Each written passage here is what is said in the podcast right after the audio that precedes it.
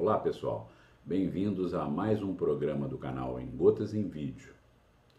Hoje nós vamos conhecer uma técnica de aperfeiçoamento de processos. Essa técnica é chamada de ajustes sucessivos. É como se nós pegássemos alguma coisa que está dobrada e queremos torná-la reta e fazemos isso devagar, melhorando aos poucos na direção que temos como objetivo. Como sempre, o programa gera uma pergunta e a pergunta de hoje é como aperfeiçoar um processo através de ajustes sucessivos. Vamos conhecer um pouco dessa técnica no programa de hoje? Bom programa. Bom, para responder à pergunta do programa de hoje, como aperfeiçoar um processo através de ajustes sucessivos? É necessário que se entenda que há três formas de melhorar um processo produtivo. A primeira é encontrar as rupturas dele através de um checklist e confirmá-las numa visita em loco, aos locais onde o processo acontece. A esta visita, os norte-americanos dão o nome de DILO, D-I-L-O, A Day in the Life of, um dia na vida do processo. A segunda maneira é rasgar o processo anterior e começar a mapeá-lo do zero. Esta segunda forma radical só deve ser utilizada quando do lançamento de produtos inovadores ou quando o processo necessitar de uma alteração profunda, como no caso da exploração de petróleo na camada pré-sal da Terra, realizada pela empresa brasileira Petrobras. A terceira forma é mais conservadora, de menor porte, mas garante a longevidade do processo, pois ela é constante. Deve ser realizada pelas organizações de dois em dois anos ou no máximo de três em três. Trata-se dos ajustes nos recursos ou nas atividades de um processo. Um bom exemplo que ilustra essa forma de atuação pode ser visto no caso a seguir.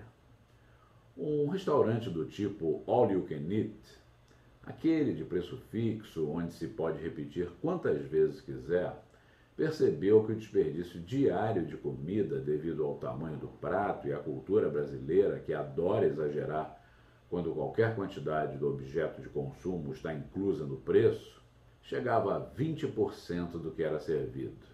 Algo necessitava ser feito, pois esse desperdício ofendia sua lucratividade sem justificativa, uma vez que 20% dos alimentos iam direto para o lixo. Obviamente que se estivéssemos falando num restaurante aquilo, a vantagem seria do estabelecimento comercial.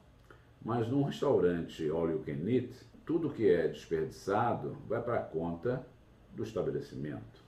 Ao mesmo tempo, uma campanha sobre vida sustentável abordando o desperdício de alimentos no mundo estava em curso, promovida por uma ONG da mesma cidade onde se localizava o restaurante. O estabelecimento procurou a organização não governamental para uma parceria, onde o restaurante seria usado como um caso de redução de desperdício. Conversando, surgiu a ideia de trocar todos os pratos do estabelecimento para um formato de prato cortado, como se tivessem serrado um pedaço dele. Além disto, na borda de cada prato cortado foi gravada a seguinte mensagem: Por que 20% dos alimentos são desperdiçados todos os dias? A campanha surtiu efeito e o desperdício baixou assustadoramente. Este caso pode ser assistido em um vídeo do YouTube, onde no mecanismo de busca do próprio YouTube a gente digitar desperdício de alimentos. Do ponto de vista do processo operacional do restaurante, pouca coisa mudou. Apenas alguns ajustes foram feitos, tais como a mudança dos recursos utilizados no processo, neste caso os pratos e a comunicação aos clientes sobre a melhor forma de utilizar o produto gerado pelo processo, a mensagem na borda do prato. Dois ajustes que reduziram um custo precioso para a organização que desenvolveu e operacionalizou o processo. Um ajuste num processo equivale a realizar duas atividades: checar e tomar ação de ajustes. Além das outras duas já executadas em sua criação: planejar e executar o processo. Este é o chamado ciclo PDCA das atividades: Plan, Do, Check and Act. Planejar, fazer, verificar e atuar. Esta verificação, o check, pode ser feita respondendo-se a 15 perguntas fundamentais. Vamos conhecê-las? Primeira, o processo contém atividades que atualmente não mais agregam valor a ele? Segunda, existem duplicidades nas tarefas desenvolvidas no processo? Terceira, existem ambiguidades nas decisões tomadas por cada área ligada ao processo? Ou seja, uma área manda ir para a esquerda, outra manda ir para a direita. Quarto, há excesso de burocracia na execução do processo. Quinto, podem ser vistos gargalos no processo.